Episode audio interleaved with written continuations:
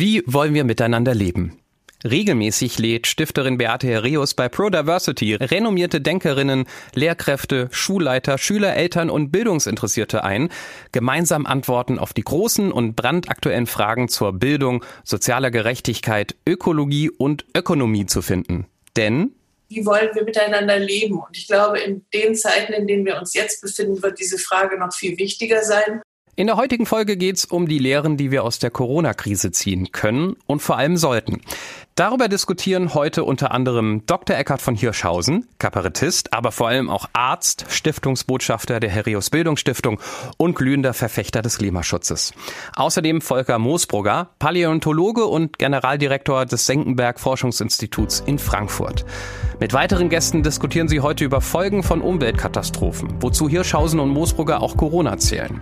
Es geht darum, wie wir diese Bedrohung in Zukunft besser entgegentreten sollten und wie wir dieses Thema auch mit positiven Inhalten in der Schule umsetzen können. Und wer bis zum Ende durchhört, erfährt auch, warum Lehrer am Ende nichts anderes als Ärzte sind.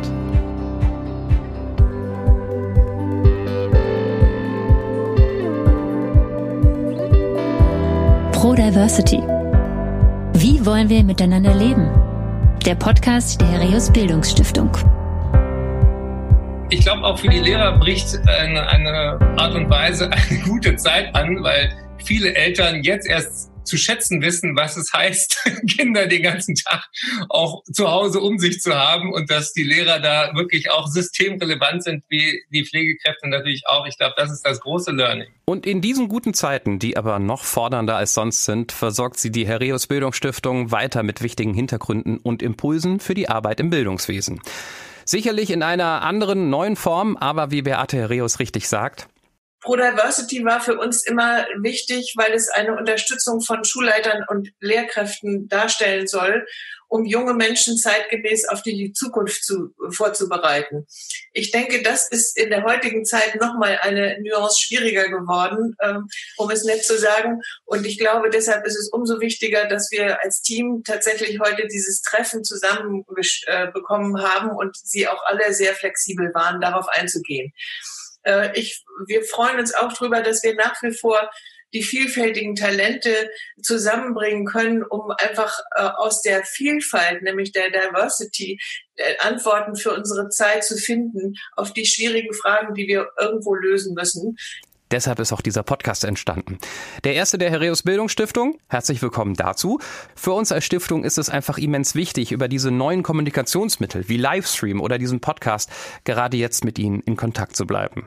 Es ist toll, dass wir pro Diff mit so spannenden Gästen wie Hirschhausen oder auch in den nächsten Folgen Klaus Kleber und Mighty Nguyen Kim auch digital auf die Beine stellen konnten. Aber durch das spontane Verschieben der Veranstaltung ins Netz gab es nicht immer die bestmöglichste Tonqualität. Heißt für Sie hier und da vielleicht vielleicht ein bisschen lauter aufdrehen als sonst, um alles gut zu verstehen, aber das kennen Sie ja auch aus der Videokonferenz zu Hause. Wir steigen gleich ein mit dem Impulsvortrag von Eckhard von Hirschhausen, der Corona in dem Zusammenhang mit Umweltschutz stellt und erklärt, warum unsere urmenschlichen Instinkte bei Umweltschutz leider versagen. Ja, Beate hat das äh, kurz auch erwähnt, dass ich eine Stiftung gegründet habe, die heißt Gesunde Erde, gesunde Menschen. Und was wir gerade bei Corona erleben, ist ja eigentlich auch äh, ein Weckruf, dass die Medizin, auf die wir uns immer so verlassen haben, eben überhaupt nicht allmächtig ist. Wir haben im Moment stehen wir mit relativ äh, blanken Händen da als äh, Ärzte. Wir haben keinen Impfstoff, wir haben kein Medikament. Und das Wirksamste ist das, was man immer so ein bisschen belächelt hat, nämlich ähm, nicht pharmakologische Interventionen, Public Health, Global Health, also Infektionsketten unterbrechen. Und auf eine Art und Weise sind das die gleichen Maßnahmen, die man schon äh, bei vielen äh, Jahrhunderte zurückliegenden Epidemien hatte. Aber wir leben halt heute viel, viel dichter aufeinander als jemals zuvor. Und ich glaube, dass dieser Gedanke, dass äh, für dieses Gespräch auch heute ähm, für mich prägend, wir erleben wieder, wie verletzlich Menschen sind, wie sie Teil der Natur sind. Wir sind nicht die Krone der Schöpfung, wir sind sozusagen mit Teil von ihr. Und wenn es der Erde schlecht geht, wenn es den Tieren schlecht geht, wenn es der Natur schlecht geht, mhm. leiden wir früher oder später mit.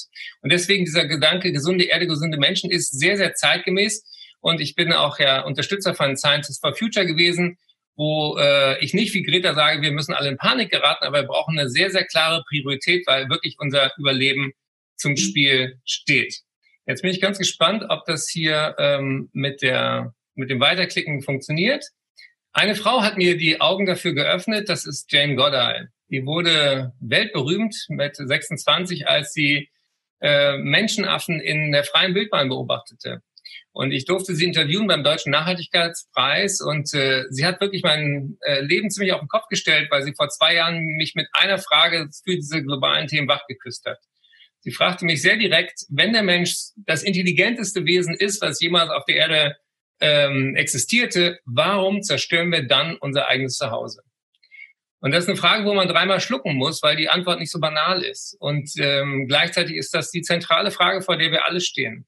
Und ich habe, ähm, wenn ich auf der Bühne bin, nehme ich mir dann die Freiheit, das wird jetzt vielleicht ein bisschen deplatziert, aber wenn man sich jetzt einen Saal von 2000 Leuten vorstellt, dann sage ich immer, Hand hoch, äh, bitte melden, wer von Ihnen, wer von euch kackt regelmäßig in sein eigenes Wohnzimmer. Dann gibt's immer so einen Lacher, dann sage ich Betonung auf regelmäßig, also nicht aus Versehen, nicht aus einem Affekt oder Infekt heraus, sondern mit Vorsatz. Und dann sage ich jetzt äh, für alle Teilnehmer, die können das auch nachvollziehen, weil sie gerade im Wohnzimmer sind. In jedem Wohnzimmer gibt es ein Fenster, gibt es eine Tür. Wenn man das Fenster öffnet, sein Herz öffnet, ist einem doch eins klar, dass das hier unser aller Wohnzimmer ist. Das ist unser einziger Living Room, den wir haben. Das ist der einzige Ort mit Wasser, mit Luft, mit erträglichen Temperaturen bislang. Und um wirklich auch jeden Schüler zu erreichen, kann man auch ergänzen, ist der einzige Ort mit Kaffee, Sex und Schokolade. Da ist für jeden Motivation dabei, diesen Ort aufrechtzuerhalten. Und wenn man dieses Bild sieht, dann erinnert einen das an 1969, wo wir zum ersten Mal den Perspektivwechsel hinbekommen haben, dass wir uns selber von außen als Schicksalsgemeinschaft betrachtet haben. Das große Aha der Weltraumforschung war nicht die Teflonpfanne, sondern die Erkenntnis, dass wir nur diesen einen blauen Planeten haben. Und was ich auf diesem Foto auch immer mag, ist, sich klarzumachen, dass unsere evolutionär geprägten Sinne, die fürs Überleben von Einzelnen gemacht wurden, völlig versagen, wenn wir versuchen, sozusagen globale Themen zu erfassen. Beispiel, wir gucken in den Himmel und denken, die Atmosphäre ist unendlich. Und im zweiten Schritt denken wir, wir können weiter auch Auto fahren und fliegen und weiter fossile Brennstoffe in die Atmosphäre pusten. Das wird sich irgendwie verteilen. Wenn man die Erde so sieht, dann ist einem auch klar, dass hier dieser ganz, ganz dünne Saum die Atmosphäre bildet und die ist so empfindlich wie die, unsere Haut. Die ist so empfindlich im Verhältnismäßigen äh, wie die Haut von einem Apfel. Und wenn man Bilder findet, die einem näher gehen, dann verstehen auch Lehrer, Schüler, Mitbürger, dass es eben nicht darum geht, das Klima zu retten, sondern uns. Und dass wir die Erde brauchen, die Erde uns aber nicht zwingt. Und das versuche ich dann auch immer persönlicher zu machen, weil ich glaube, ein großes Kommunikationsproblem war, dass ganz viele von den Diskussionen der letzten 40 Jahre, wo eigentlich die Grenzen des Wachstums schon längst klar waren, ging um Atmosphärenchemie, um Eisbären, um Dinge, die distanziert waren. Und da versuchen wir ein bisschen Nähe herzustellen. Was hat das mit meinem Kern, mit der Gesundheit zu tun? Vielleicht kennt jemand dieses äh, Diagramm von den Planetary Boundaries, von den Kipppunkten, von den Punkten, wenn wir die äh, wie ein Glas auf den Tisch, was man schiebt und schiebt und schiebt und wenn es einmal runtergefallen ist, dann kommt es nicht mehr zurück. Da ist der Klimawandel nur ein Problem, die Versauerung der Meere. Das Ozonloch ist ein tolles Beispiel für eine positive Geschichte. Wenn wir uns als Weltgemeinschaft darauf geeinigt haben, FCKW zu bannen, ist das total wirksam. Hätte man gesagt, Leute, versucht doch mal ein bisschen weniger Haarspray zu benutzen, es hätte nicht funktioniert. Ähm, wichtig ist, dass Artensterben und ähm, Stickstoffkreislauf, Flächenverbrauch, das sind die fetten, fetten Probleme, vor denen wir stehen. Und die hängen eben ganz eng mit Gesundheitsthemen zusammen. Versauerung der Meere ist nicht nur pH-Wert, sondern das heißt, dass ähm, 1,5 Milliarden Menschen von dem leben, was das Meer sozusagen hergibt. Wenn wir es zulassen, dass die Korallen sterben, ist das nicht nur für die Taucher blöd, sondern auch für alle Lebewesen, die da leben. Ich versuche dir nur ganz kurz zu zeigen, Stickstoffmangel heißt auch eben äh, mit der Gülleproblematik und so weiter Nahrungsmangel. Süßwasserverbrauch ist ein Problem. Wir hatten unglaublich trockene äh, Zeit jetzt schon. Ähm, das ist in Deutschland schon schwierig, äh, auf Dauer im Sommer Wasser zu kriegen, weltweit erst recht. Artensterben ist eben auch nicht nur Theorie, sondern heißt ganz konkret, wenn die Insekten weg sind, gibt es ganz viele Ernährungswege ähm, nicht mehr. Und so wird es dann konkret, dass man eben aus diesen Bedrohungen sagt, es geht äh, nicht, wir müssen nicht diese Art retten, weil wir diese Art so lieben, sondern weil es wir letzten Endes auch die Leidtragenden sind. Wir sind Opfer und Täter gleichzeitig. Und äh, dieses Foto hat mir der Harald Lesch geschickt, den ich sehr äh, verehre, weil er sagte, das macht so schön klar, die meisten Leute haben die Priorität noch nicht auf dem Schirm. Das ist ein Originalpost von einem amerikanischen Golfclub, die stolz darauf sind, dass man erstmal weiterspielt, obwohl der Wald brennt. Und auf eine Art und Weise sind wir alle äh, in diesem Dilemma gefangen, dass wir so viele Dinge wichtig finden und uns vor der größten Priorität eigentlich drücken. Klimakrise in fünf Sätzen, es ist echt, es sind wir, wir können etwas ändern, Experten sind sich einig und es gibt Hoffnung. Und mein großer Wunsch ist auch als Mensch in der Öffentlichkeit, dass viel, viel mehr öffentliche Menschen einfach diese fünf Sätze in zehn Sekunden sagen, um auch diese unheiligen Allianz von Klimaleugnern, Wissenschaftsgegnern und Rechtspopulisten einfach den Boden zu entziehen. Das erleben wir auch gerade. Und Letzter Punkt, es geht auch mit Humor. Klima ist wie Bier, warm ist scheiße, bringt uns ziemlich klar auf den Punkt. Äh, es geht auch um Lebensqualität. Es geht um die Frage, wie wollen wir denn zusammenleben? Äh, wo wollen wir denn 2030 stehen, wo wir jetzt noch nicht sind? Und deswegen habe ich eine Stiftung gegründet, äh, Gesunde Erde, gesunde Menschen, um in die Politik, in die Öffentlichkeit und auch in die Bildungswelt, wie hier gerade, diesen Zusammenhang zu bringen, menschliche Gesundheit geht den Menschen viel näher als viele andere Themen und deswegen ist es so gut geeignet, darüber den Einstieg zu finden in der Mitte der Gesellschaft, dass ähm, Klimawandel, Artenschutz nicht ein grünes Thema ist, was man mit einer bestimmten Generation oder einer bestimmten Partei verbindet, sondern es geht uns alle an. Das wäre mein Anliegen für heute. Diese interessanten Gedanken ergänzt Volker Moosbrucker mit seinem naturhistorischen Hintergrund. Er erklärt, warum Corona nur der Anfang sein wird und warum wir deshalb jetzt wichtige Lehren aus der Krise ziehen müssen. Ihm geht es vor allem um eine ökosoziale Marktwirtschaft.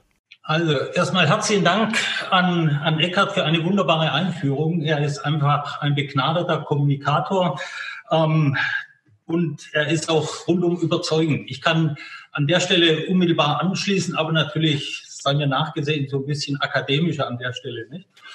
Ähm, mit diesem ersten Bild möchte ich einfach deutlich machen, dass das, was wir heute erleben, SARS, ähm, CoV-2, dass das etwas ist, was eigentlich nichts grundsätzlich Neues ist. Nicht, das kennen wir seit über 100 Jahren eigentlich. Nicht, hier unten haben wir die Zeitskala. Da können wir sehen, dass eben permanent über die letzten 80, 90 Jahre immer wieder neue Viren oder auch neue Krankheitserreger aus der Tierwelt auf die Menschen übergesprungen sind. Woran liegt das?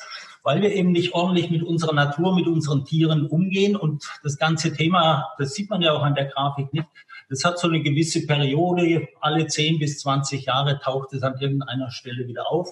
Wir können also wirklich davon ausgehen, dass das, was wir heute erleben, das werden wir an irgendeiner Stelle bewältigen. Aber man muss auch ganz klar wissen, das wird so weitergehen. Wir werden neue ähm, Krankheiten haben, Emerging Diseases, nicht? Und mit denen müssen wir uns auseinandersetzen. Deswegen muss es auch heißen, wenn wir irgendwann mal ähm, Corona hinter uns haben, dann gibt es was Neues. Wir können nicht einfach weiter so machen wie bisher. Das heißt, einfach ein Reboot für die gesamte Gesellschaft, für das ganze, sagen wir, Umtriebswesen des Menschen kann es eigentlich nicht sein oder sollte es nicht sein, sondern wir sollten eben das nutzen. Ich glaube, Beate hat es vorhin auch schon gesagt. Nicht, ähm, Krisen sind ja auch immer ja, Initiatoren für neue Ideen, für neue Innovationen und das sollten wir nutzen. Und um zu zeigen, wo es hingehen könnte, fange ich erst noch mal an mit einem kurzen Blick, wo wir heute eigentlich stehen. Die Balkendiagramme, die zeigen die Entwicklung der Bevölkerung seit 1950. Ich bin 1953 geboren, da waren wir irgendwie so 2,6 Milliarden Menschen, nicht? Und heute sieht man, sind wir bei über 7,7 Milliarden. Also in diesen 60, 65 Jahren haben wir uns um den Faktor drei vermehrt. Und der persönliche Energieverbrauch, überhaupt Ressourcenverbrauch all dieser Menschen hat trotzdem zusätzlich noch zugenommen. Und wenn man allen Statistiken glauben darf, muss man auch sagen, der Menschheit insgesamt, obwohl wir 7,7 oder 7,8 Milliarden sind, ging es noch nie so gut wie heute. Also da kann man verschiedene Kriterien nehmen, Gesundheit, Bildung, Lebenserwartung und, und, und. Und woher kommt ähm, dieser Wohlstand und diese Möglichkeit zu wachsen? Es kommt alles aus der Natur. Nicht? Eben, wie Eckhard vorhin schon gezeigt hat, das ist unser Wohnraum, das sind unsere Ressourcen. Und das sieht man eben jetzt, weil so gut es uns Menschen geht, so schlecht geht es dem Planeten, unserem Wohnzimmer, wenn, wir so wollen. Und was ich mit dieser Grafik deutlich machen möchte, ist, dass all diese Themen, die jetzt hier da stehen, ob wir jetzt eben von Klimawandel reden oder von Landnutzungswandel, Biodiversitätsverlust, Stickstoff, Phosphorkreisläufe, was wir gehört haben, das ist eigentlich alles ein einziges Problem. Wir übernutzen die Natur. Das heißt, es sind eigentlich nicht getrennte Probleme, die man getrennt lösen kann, sondern man muss das System lösen. Wenn ich sage, das ist ein Systemproblem, brauche ich natürlich auch ein, eine Systemlösung. Worin kann die liegen? Nicht auf der einen Seite da rechts hat man dieses Bild One Health, das nochmal deutlich macht, was Eckert auch mit seiner Stiftung ähm, ja vorantreibt. Nicht Menschen können nur gesund leben, wenn sie einerseits in einer gesunden Umwelt leben, aber sie müssen natürlich auch mit gesunden Nahrungsmitteln versorgt werden und sie müssen mit den Tieren, mit der Umwelt, mit der sie umgehen, die muss ebenfalls gesund sein. Nicht? Also aus diesen Tieren kommen ja sehr viele dieser neuen Krankheiten auf uns ran. Dieses Thema One Health oder auch Planetary Health ist eigentlich nur ein Teilkonzept dessen, was da drüben ist, in der anderen Grafik Nachhaltigkeit. Da geht es darum, wie kann ich eigentlich mein menschliches Umtreiben so gestalten, dass es enkelfähig ist, dass ich eigentlich permanent in der Form weiter wirtschaften kann, wie ich das jetzt tue. Das nennen wir Nachhaltigkeit. Und Leute vergessen immer wieder, dass Nachhaltigkeit eigentlich drei Dimensionen hat. Da geht es tatsächlich auch um Profit, also um Wirtschaft. Aber es geht auch um People, um gesellschaftliche Themen und es geht um Planet, es geht um die Umwelt.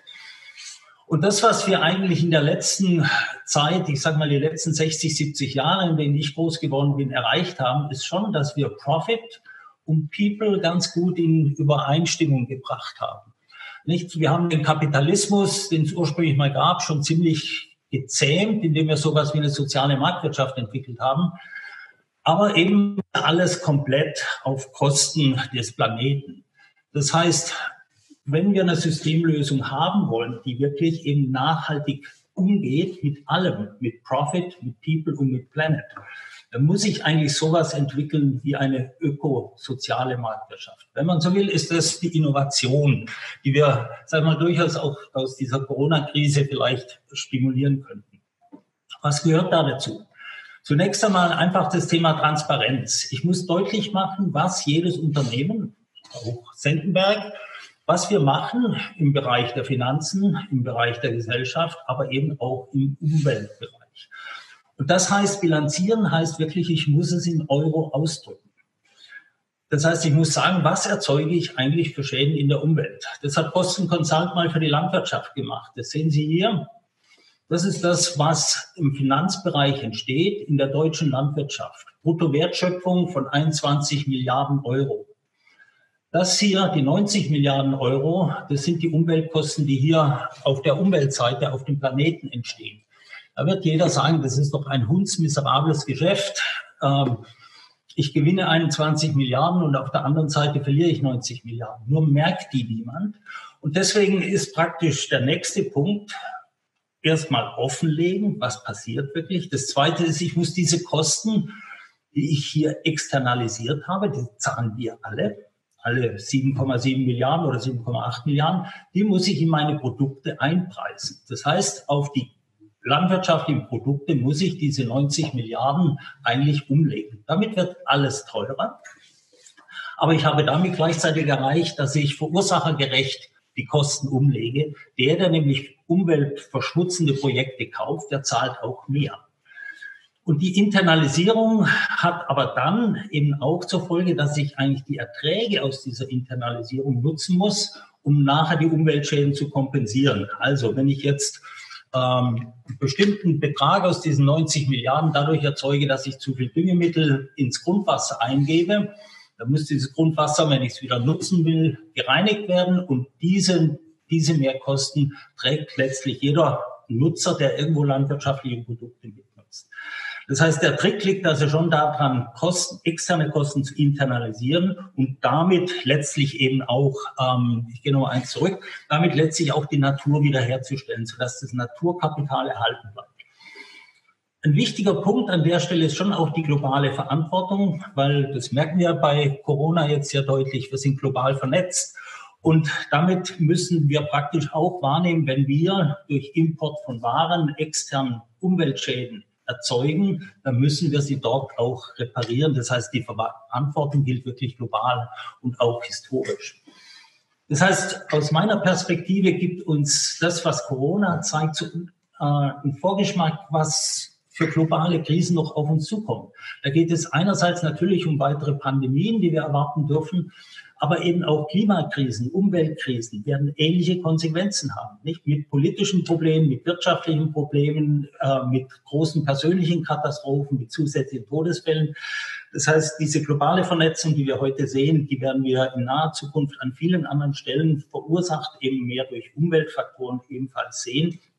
Und deswegen glaube ich eben, so eine ökosoziale Marktwirtschaft, das ist etwas, was wir entwickeln müssen, damit wir aus diesem schlechten Modus, wie wir mit dem Planeten umgehen, endlich herauskommen.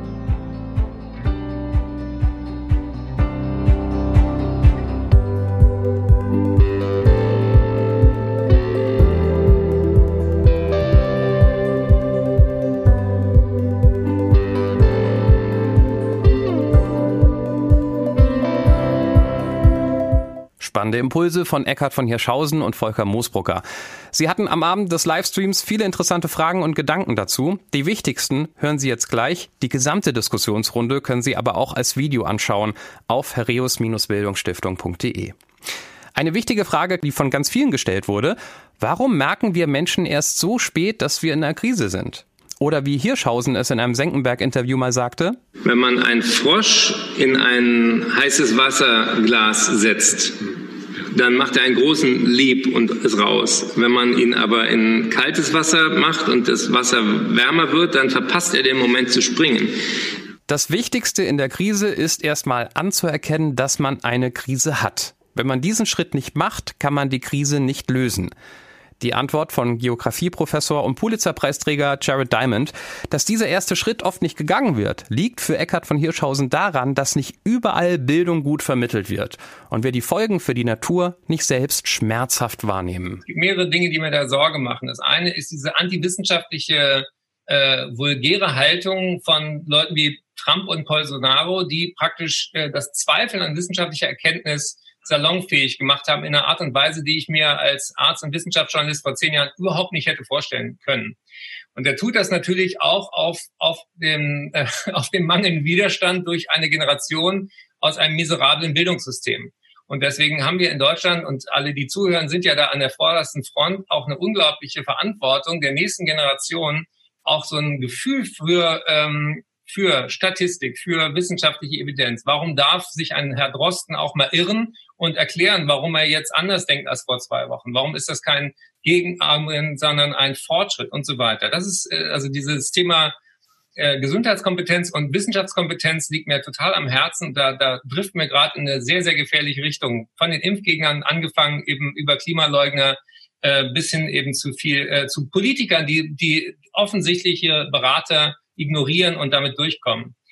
Ähm, Volker Andres hat äh, einen sehr wunden Punkt angesprochen. Wir hatten neulich zusammen für äh, das Land NRW auch eine Veranstaltung. Er macht da auch einen tollen Job in der, ähm, in der Vermittlung.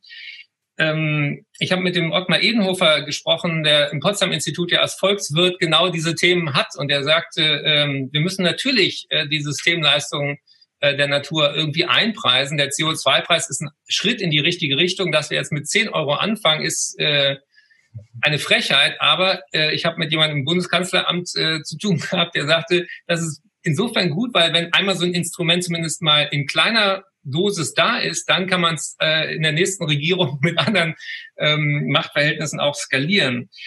Ich kann sehr empfehlen, wenn es um die volkswirtschaftliche Dimension geht, einen Kollegen von dir, Manuel, in der Zeit, den äh, Jean-Uwe Häuser, der mir neulich die Augen geöffnet hat. Er sagte nämlich, es braucht nur ein Prozent des Weltvermögens, um komplett auf erneuerbare Energien umzusteigen. Das heißt also, wir, wir brauchen nicht irgendwie die Hälfte unseres Geldes und sind danach äh, für immer irgendwie in der Höhle ohne Licht, was ja oft so als äh, Schreckensszenario in die Welt gesetzt wird, sondern wir brauchen einen Bruchteil von dem, was wir sowieso haben an Vermögen, um diese existenzielle äh, Zukunftssicherung, nämlich 100 Prozent Erneuerbare, äh, hinzukriegen. Das heißt also, die, der Impuls, Dinge zu bepreisen und auch die Wirtschaftler in die Verantwortung zu nehmen, der ist völlig richtig und braucht eben die Ergänzung um die Gemeinwohlökonomie.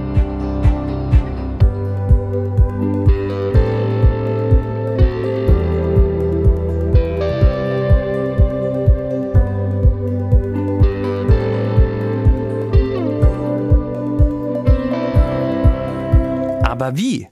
Wir wissen schon, dass Arten sterben. Wir wissen, dass die Natur den Bach runtergeht. Warum sind diese Inhalte so schwer zu vermitteln? Ein Problem auch aus dem Schulalltag. Ein Problem auch für Kim Grützmacher von der Wildlife Conservation Society. Sie hat die Frage auch mit spannenden Hintergründen aus dem oft illegalen Wildtierhandel beantwortet. Also ich äh, kann aus meiner Sicht auch als Wissenschaftlerin sagen, also häufig äh, ist uns einfach gar nicht bewusst, auch als Wissenschaftlerin, wie sehr wir eigentlich in unserer eigenen kleinen Gedankenblase auch leben. Und ich bin auch so durchdrungen von dem Thema, dass selbst wenn mich Freunde manchmal jetzt fragen, ich kann so spontan manchmal gar nicht darauf antworten, weil ähm, ich einfach gar nicht mehr verstehen kann, äh, wo, wo bin ich eigentlich, wo sind die anderen und was bräuchte es jetzt eigentlich. Deswegen ist es so toll, äh, dass wir Menschen wie Eckert haben, der genau diese Transferleistung halt für viele von uns auch, äh, auch übernimmt. Und ähm, was wir brauchen, ist natürlich auf der einen Seite das, aber es, es, es gibt, ich glaube, eine positive Vision. Viele, ähm, auch das, dass man vieles von Theorie in die Handlung bringt. Das sind Dinge, die, die glaube ich, sehr hilfreich wären. Ähm, jetzt mal so als, ähm, als, als kleiner Einstieg. Vielleicht kann ich kurz äh, äh, äh, noch erzählen, womit du dich ja seit Jahrzehnten beschäftigst. Du bist Tierärztin und äh, bist Spezialistin auch für den Wildtierhandel. Wir hatten vorhin ja auch die Frage, wo stehen ökonom ökonomische Interessen dagegen? Kannst du uns mal eine Idee geben, wie pervers und um wie viel mhm. Geld es da geht in dieser in diesem weltweiten, äh, ja, es ist ja wie ein Drogengeschäft. Da geht es um unglaublich viele ähm, äh, Dinge, von denen ich vorher auch, bevor ich dich äh, kennengelernt habe auf der Auswärtigen Amttagung, nie gehört hatte. Vielleicht gibst du uns mal einen Einblick in, in die, die Realität, gegen die wir auch ankämpfen. Ja, also wenn ich da noch mal ganz kurz ausholen dürfte, also um noch mal den Zoonosenbegriff ganz kurz zu erklären, also hier handelt es sich halt um Infektionskrankheiten, die von, von Tieren auf Menschen überspringen können. Und wir sehen bei diesen aufkommenden und wieder aufkommenden Infektionskrankheiten, dass halt ähm, mehr als zwei Drittel kommen von Tieren und davon mehr als 70 Prozent von Wildtieren. Und ähm, wir wissen, dass halt äh, etwa 700.000 Viren noch in den, in den Wildtieren halt vorkommen, die das Potenzial haben, auf Menschen überzuspringen. Das heißt, der Kontakt, den wir mit den Wildtieren haben, entscheidet auch darüber, ähm, im Prinzip, wann die nächste Pandemie kommt. Denn dass sie kommen würde, wussten wir schon lange. Und da wurde auch schon lange vorgewarnt. Aber die Art des Kontaktes ist natürlich da absolut entscheidend. Und eine der Hauptkontaktstellen, die wir halt eben mit Wildtieren haben, ist eben der Wildtierhandel. Und der ist global sind das Millionen von Tiere, die, die Jahr für Jahr halt gehandelt werden und die bewegt werden über die verschiedenen Kontinente, zwischen den Kontinenten. Es gibt natürlich auf der einen Seite den legalen, aber eben auch den illegalen Wildtierhandel, der natürlich ganz besonders besorgniserregend ist, denn da gibt es keine Auflagen, da gibt es keine, keine Quarantäne, da gibt es keine Hygienemaßnahmen, der wird einfach im Prinzip natürlich logischerweise nicht kontrolliert, was eine ganz besondere Gefahr darstellt. Aber es gibt was auch sind das denn für Tiere? Ähm, alles, alles Mögliche, also alles, was man sich halt so vorstellen kann.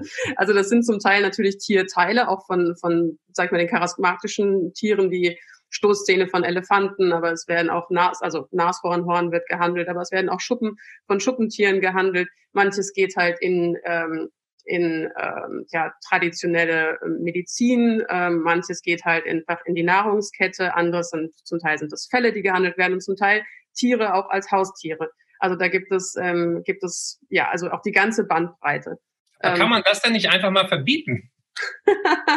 also zum Teil, zum Teil ist es verboten, aber die Umsetzung und das, also das vor allen Dingen halt auch wirklich umzusetzen, das ist, da gibt es verschiedene Herausforderungen, die zum Teil halt wirklich in der Rechtsprechung liegen. Es, es, äh, es gibt Probleme, die da halt auch in der äh, Kommunikation zwischen den Ländern, gerade wenn über Grenzen hinweg gehandelt wird. Und wie du vorhin richtig gesagt hast, ist der ähm, der illegale Wildtierhandel ist tatsächlich eine der, der, der also in den, äh, in den Top drei der organisierten ähm, Kriminalitätsformen und ist häufig sogar eine Art Eintrittspforte, denn wir sehen das eben auch häufig, dass ähnliche ähm, äh, Akteure sind, die da halt in den verschiedenen äh, Kriminalitätsformen aktiv sind. Und ähm, weil der äh, Wildtierhandel so niedrigschwellig ist, kann der halt auch Tür und Tor öffnen, eben auch für die anderen organisierten Kriminalitätsformen. Aber er bietet halt nicht nur, ähm, sag ich mal, staatssicherheitliche Herausforderungen und Risiken, sondern er hat auch ganz konkrete ähm, Risiken eben für die globale Gesundheit, nicht nur weil er die Biodiversität halt auch mit äh, maßgeblich ähm, zerstört. Ähm, und eine der auch der Hauptrisiken äh, ist halt eben für oder ähm, Ursachen für den Biodiversitätsverlust, also auch zusammen eben mit dem Habitatsverlust, also mit der Zerstörung der Lebensräume.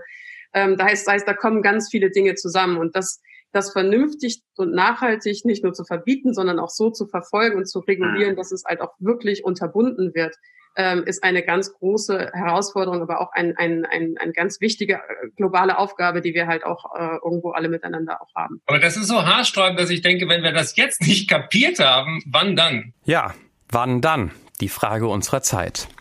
Wie übersetzen wir all diese praxisnahen Inputs aus der heutigen Folge in den Schulalltag? Sicherlich eine Frage, die ihm beim Zuhören oft durch den Kopf ging.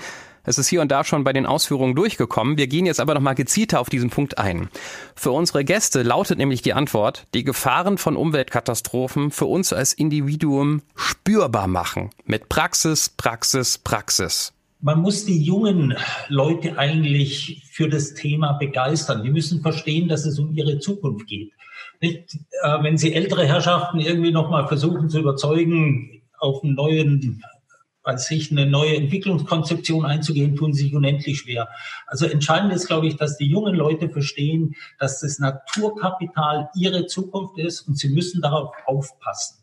Und ich denke, die Lehrer haben einfach die Aufgabe, diese Thematik so sinnhaft, also wahrnehmbar, fühlbar, mit allen Sinnen irgendwie erfahrbar zu kommunizieren. Es braucht andere Bilder. Ich glaube tatsächlich, der, der was wir aus Corona gelernt haben, ist ja, dass sehr radikale Maßnahmen plötzlich möglich sind, wenn die Bedrohung äh, näher kommt. Also hätte es diese Bilder aus Italien gege nicht gegeben, glaube ich, hätten wir uns in Deutschland nicht so schnell bewegt. Und ähm, deswegen brauchen wir eine andere sinnliche Erfahrung von dem, was wir gerade kaputt machen. Ein Beispiel. Ähm, ich habe früher die Urlaube immer in Österreich verlebt. Ich war in Berlin, wir hatten wenig Geld. Und ähm, wir haben, sind dann mit dem Auto gefahren und wir mussten beim Tanken immer die Scheibe putzen, weil da Insekten dran waren. Dass das heute nicht mehr passiert, das ist einem nur in Erinnerung auffallend, wenn man weiß, dass es mal anders war. Das heißt, einer der äh, Zoom-Gruppenchatler hat auch gesagt, wir müssen doch erstmal den Kindern eine Idee von Artenvielfalt vermitteln, damit die auch wissen, äh, dass es äh, wir können nur schützen, was wir auch schätzen. Ich glaube, dass dieser Ansatz total wichtig ist, über, über die Freude, über das Schöne, über die Ästhetik zu kommen. Also wer da einen tollen, äh, ähm, bei Netflix gibt es eine tolle Serie Our Planet von David Attenborough, der auch erstmal über die Schönheit der Natur, über das Staunen kommt und am Ende immer sagt, genau das ist jetzt alles bedroht. Und äh, das halte ich für ganz wichtig, weil diese, ähm, ich bin ein großer Fan von einem TED-Talk von ähm, Per Espen Stockness, der sagt, how to transform apocalypse fatigue into action on global warming. Also wenn wir ständig nur mit dem Weltuntergang drohen, äh, äh, äh, macht das erstens äh, so eine Art Lähmung, so eine gelernte Hilflosigkeit. Und das führt nicht zu Aktion. Und deswegen gerade in den nächsten Generationen auch nochmal Jane Goddard, die hat eine super Jugendorganisation Roots and Shoots, wo die, die, die Schüler selber Projekte in ihrer eigenen Umgebung suchen, um dann am konkreten Lernen was das auch dann für die globale Gesundheit heißen kann. Also mein Tipp für alle Pädagogen, äh, ich bin auch in einem Pädagogenhaushalt aufgewachsen, macht es sinnig, macht es greifbar, macht es äh, ähm, aus dem eigenen Umfeld heraus. Und es gibt ja jetzt auch bei Corona diesen sehr wahren Satz, there is no glory in prevention. Und äh, das ist, ähm, jetzt darf ich auch klugscheißern, ähm, für mich ist jeder Lehrer ein Arzt weil ein Doktor ist vom Wort her Dozere ein Lehrender. Und ich habe äh, letztes Jahr in der ARD eine Doku gemacht, wie eng die eigene Lebenserwartung mit Bildung zusammenhängt. Das ist eine brutale Realität, dass die Lebenserwartung von gebildeten Menschen in Deutschland ungefähr zehn Jahre länger ist als von ungebildeten. Also wenn man jetzt die, die, äh, das oberste und das unterste äh, Fünftel vergleicht. Und natürlich auch global ist diese Ungerechtigkeit noch viel größer. Das heißt also, immer wieder kommt man dazu, dass der Bildungsfaktor eigentlich viel wichtiger ist als der medizinische Input. Und äh, deswegen bin ich eben auch irgendwann in die Vermittlung und ich glaube, dass diese Idee von Co-Benefit extrem wichtig ist. Was ist denn Wohlstand? Was ist Wohlergehen? Was ist ähm, auch ein Miteinander, wo man gerne miteinander umgeht? Was wir gerade bei Corona erlebt haben, ist die Renaissance des Fahrradfahrens in Innenstädten, was plötzlich ging, weil die Straßen nicht von Autos verpestet wurden. Wenn man Kopenhagen vergleicht, die Lebensqualität dort, wo man konsequent sozusagen auf Fahrradfahren äh, gesetzt hat und korreliert mit Gesundheitsdaten, ist natürlich jeder, der sich aus eigener Kraft bewegt auf dem Fahrrad und äh, gerne auch auf dem Lastenrad, ist gesünder. Ähm, was sind die großen Gefahren auch für die Schüler? Das ist Übergewicht, das ist ständig nur digital sozusagen vor sich hinzudaddeln. Und auch da geht es wieder um die Sinnlichkeit, die, die positiven Beispiele, mehr Bewegung, äh, sich aktiv bewegen und äh, die Katharina, äh, Uta Katharina hat das auch geschrieben, auch Ernährung als ein zentrales Element, auch gerade eine fleischarme Ernährung. Also sie hat hier geschrieben, also nicht nur Wildtiere vom Speiseplan streichen, auch den Rinderwahnsinn, die Vogelgrippe und die Schweinepest. Ähm, eine Zahl, die mir die Kim ähm, gezeigt hat, die so unglaublich ist, dass ich damit gerne ende. Vor 10.000 Jahren waren wir Menschen ein Prozent des Gewichtes auf den, äh, wenn man die Erde anschaut von den Wirbeltieren. Heute sind die Wildtiere nicht mehr 99 Prozent, sondern nur noch ein Prozent. Die stehen mit dem Rücken zur Wand. Die würden ja normalerweise sich zurückziehen vom Menschen. Das können sie nicht mehr. Weil sie so gestresst sind, sind sie krank, übertragen die Krankheiten an uns. Und haltet euch fest, was sind die 99 Prozent der, des Gewichtes von den Wirbeltieren auf dem Land? Ein Drittel ist Menschen und zwei Drittel sind Nutztiere von Menschen. Das heißt, Uta, du hast völlig recht. Das ist ein absoluter Wahnsinn, dass auf jeden Menschen noch 30 Nutztiere kommen. Die pupsen, die kacken, die machen diesen Planeten platt, nicht nur für Menschen, sondern auch für die anderen Tiere. Und darauf hinzuweisen, das geht los bei jeder Mahlzeit. Ich bin ein großer Fan von dem Buch von dem ähm, äh, Jonathan Safran vor, wir sind das Klima, der sagt, jeden Tag können wir mit dem, was wir essen, eine kleine Entscheidung treffen. Das ist nicht der große politische Hebel, den brauchen wir auch. Aber das ist etwas, wo man auch mit den Schülern über diese Planetary Health Diet, über den positiven Vorteil reden kann. Es geht dir besser, wenn du weniger Fleisch isst und allen anderen auch.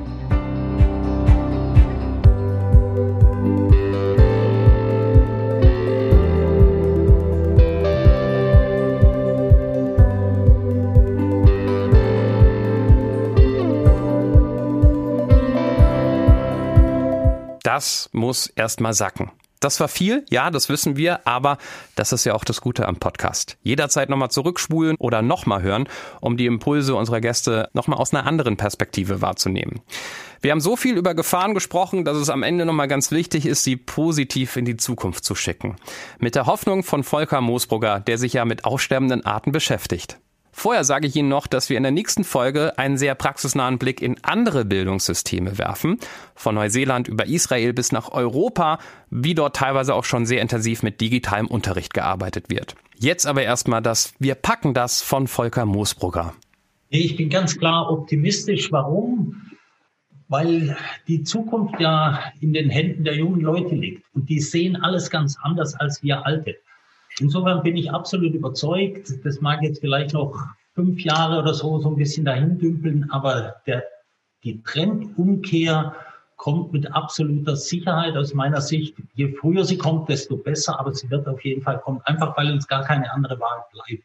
Man kann nur hoffen, dass wir aus dieser Situation Corona viel lernen. Wir alle haben irgendwie sicher auch genossen, dass wir ruhige Abende haben, dass die Luft hier in Frankfurt, so einen blauen Himmel erleben Sie hier in Frankfurt nie, wie jetzt, wo die ganzen Flugzeuge am Boden sind. Sie müssen nicht dauernd hin und her chatten im Zug, im Flugzeug. Nicht, also es, man gewinnt auch Lebensqualität dadurch, dass alles ein bisschen runtergedampft ist, ein bisschen langsamer ist. Und ich hoffe schon, dass man daraus jetzt lernt, wirklich mit innovativen Ideen irgendwie eine neue Welt, eine neue Betriebsamkeit zu entwickeln. Und mit den jungen Leuten, wie Herr Moosbrugger sagt, arbeiten Sie. Wie Beate Herreus sagt, wir müssen diese Themen angehen, miteinander äh, nachdenklich werden und diese Zeit, glaube ich, wirklich nutzen für uns und nicht Angst haben. Und ähm, ich glaube, Angst ist eben der falsche Berater, denn äh, dem, wie, wie sagt Martin Weiser so schön, dem Gehenden äh, schiebt sich der Weg unter die Füße und ich glaube, das sollten wir auch mit Zuversicht machen. Viel Erfolg bei Ihrer Arbeit und bis zur nächsten Folge. Das war Pro Diversity. Mehr Infos zur Veranstaltungsreihe Wie wollen wir miteinander leben, wie zum Beispiel der komplette Videomitschnitt des Gesprächs und unsere gesamten Weiterbildungsangebote für Lehrer gibt es auf hereus-bildungsstiftung.de.